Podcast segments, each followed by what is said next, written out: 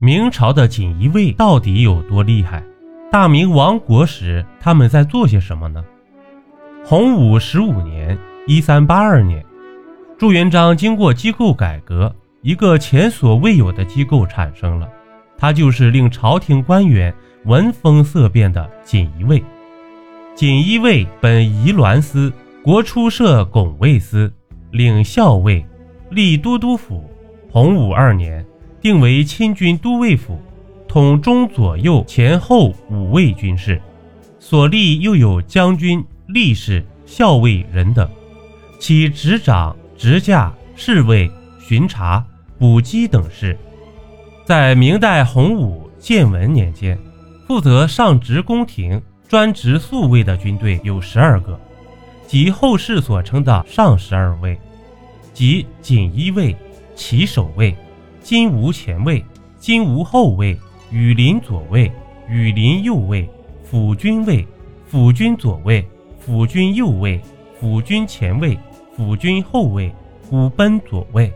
这朱棣通过武力夺取地位，为加强对京师安全的控制，朱棣势必要对原有亲军卫体系进行改革，这样便扩大了上职亲军卫的规模，形成了后世所称的上十位，即。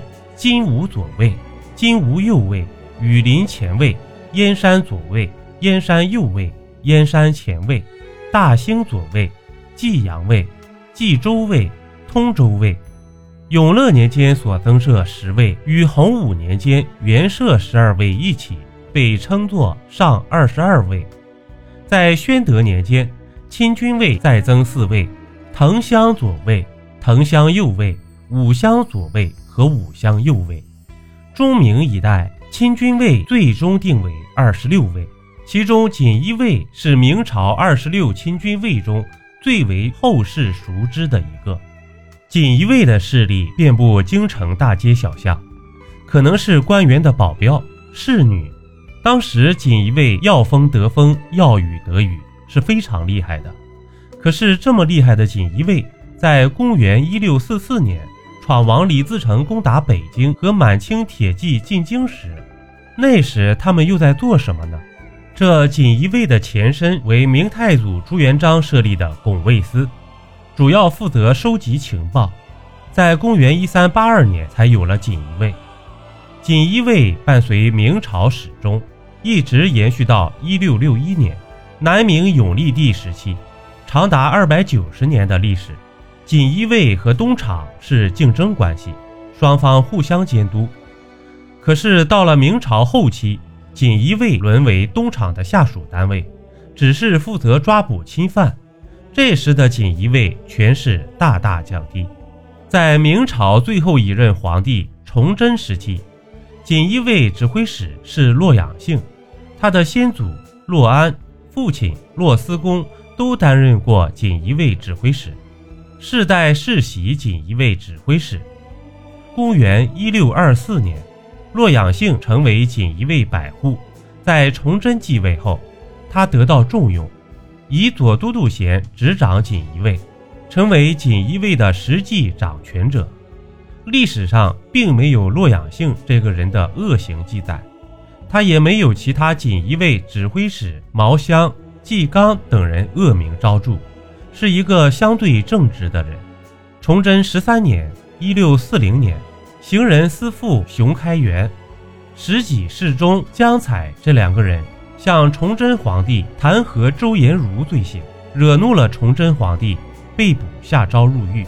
突然有一天晚上，崇祯帝派一个小太监传令给洛阳兴，让他秘密处决这两位官员。洛阳性感到莫名其妙，也知道不妥。于是上奏道：“言官国有罪，当明正典刑，与天下共弃之。今昏夜以骗旨复臣，臣不敢奉诏。”这洛阳性拒绝执行崇祯皇帝的圣旨，这换做一般人是不敢和喜怒无常的崇祯皇帝这么说话的。万一惹怒皇帝，小命也可能丢了。在崇祯十六年（一六四三年）。也就是盐官事件过了三年之后，钟延儒督师出京与清军交战，竟然谎报大捷，蒙骗皇帝。崇祯皇帝看了捷报后，还以为周延儒指挥有方，是一个大功臣，为其加官进爵。这时，洛阳姓的锦衣卫查出了周延儒与清兵交战的真相，于是向崇祯皇帝禀告。崇祯大怒，流放周延儒，不久赐其自尽。崇祯十七年（一六四四年），李自成攻打北京，洛阳性作为锦衣卫指挥使，负责守备京城。不久，北京城被攻陷，在崇祯皇帝上吊死后，他也不得已投降。上交三万两白银，寻求自保，但还是被关押了。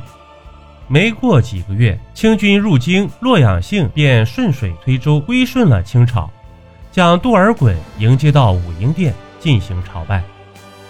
清朝入关以后，刚开始仿效明朝制度，仍然设立锦衣卫。